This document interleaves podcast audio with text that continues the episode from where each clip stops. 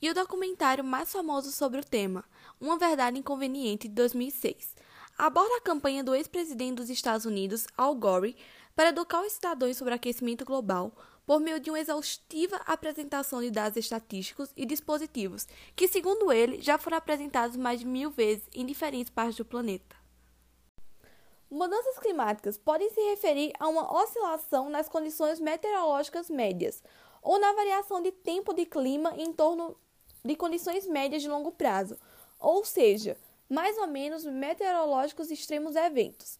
A mudança climática é causada por fatores bióticos processos, variações da radiação solar recebida pela Terra, as placas tectônicas e erupções vulcânicas.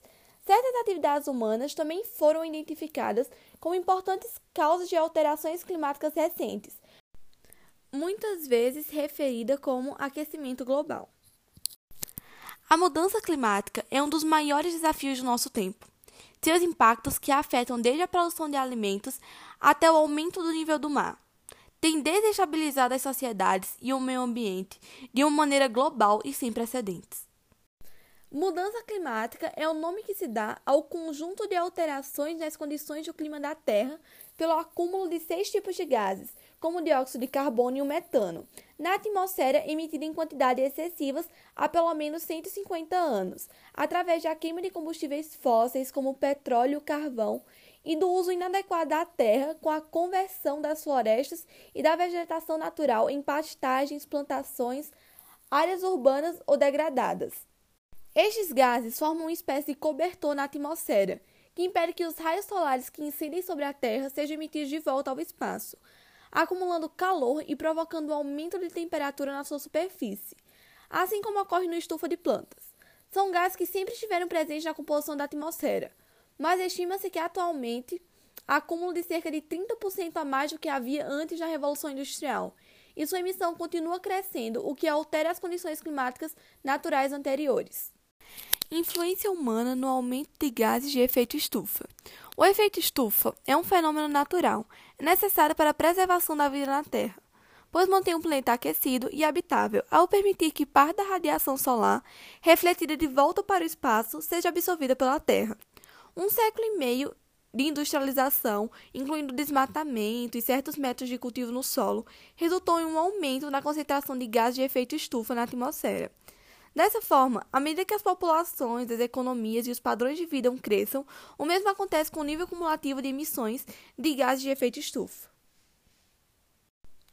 Existem alguns vínculos científicos básicos bem estabelecidos.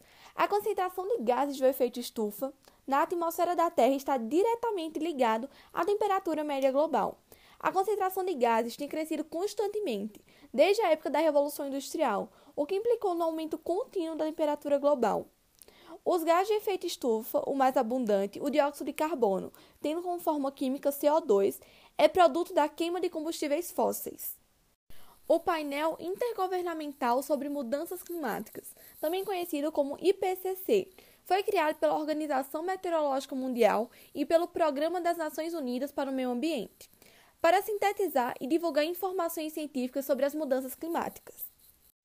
O ano de 2013 forneceu mais evidências sobre as variações climáticas do que nunca. Com base na revisão de milhares de pesquisas científicas, o IPCC divulgou seu quinto relatório de avaliação. O documento apresenta uma análise das mudanças do clima. Ele concluiu que a mudança climática é real e que as atividades humanas são a sua principal causa. O relatório realizado pela IPCC fornece uma avaliação abrangente do aumento do nível do mar e das suas causas nas últimas décadas. Além disso, os apontamentos também estimam as emissões acumuladas de CO2 desde a época pré-industrial e fornecem um orçamento de CO2 para futuras emissões, visando limitar o aquecimento global a menos de 2 graus Celsius. Cerca de metade desse valor máximo já foi emitido até 2011. Graças ao IPCC, é isso que sabemos. De 1880 a 2012, a temperatura média global aumentou cerca de 0,85 graus Celsius. Os oceanos se aqueceram, as quantidades de neve e gelo diminuíram e o nível do mar aumentou. De 1901 a 2010, a média global do nível do mar aumentou 16 centímetros à medida que os oceanos se expandiam, devido ao aquecimento e ao derramamento de gelo. Dadas as concentrações atuais e as emissões contínuas de gases de efeito estufa, é provável que o final desse século resista um aumento de 1 a 2 graus Celsius na temperatura média global acima do nível de 1990. Os oceanos do mundo se aquecerão e o derretimento do gelo continuará.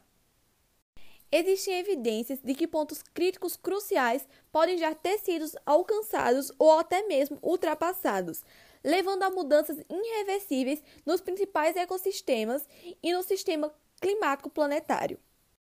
Ecossistemas tão diversos quanto a floresta amazônica e a tundra ártica podem estar se aproximando de limiares de mudança drástica por meio do aquecimento da secagem. As geleiras de montanha estão em recuo alarmante e os efeitos derivados da redução do abastecimento de água nos meses mais secos terão repercussões que ultrapassarão gerações. E para encerrar o podcast, eu gostaria de agradecer a todos que tiraram um pouquinho do seu tempo para entender os problemas que o nosso planeta está passando. E gostaria de encerrar com a frase do, do ilustre presidente francês Emmanuel Macron: Estamos perdendo a corrida para as mudanças climáticas. Esse é o desafio da nossa geração: ganhar a batalha contra o tempo.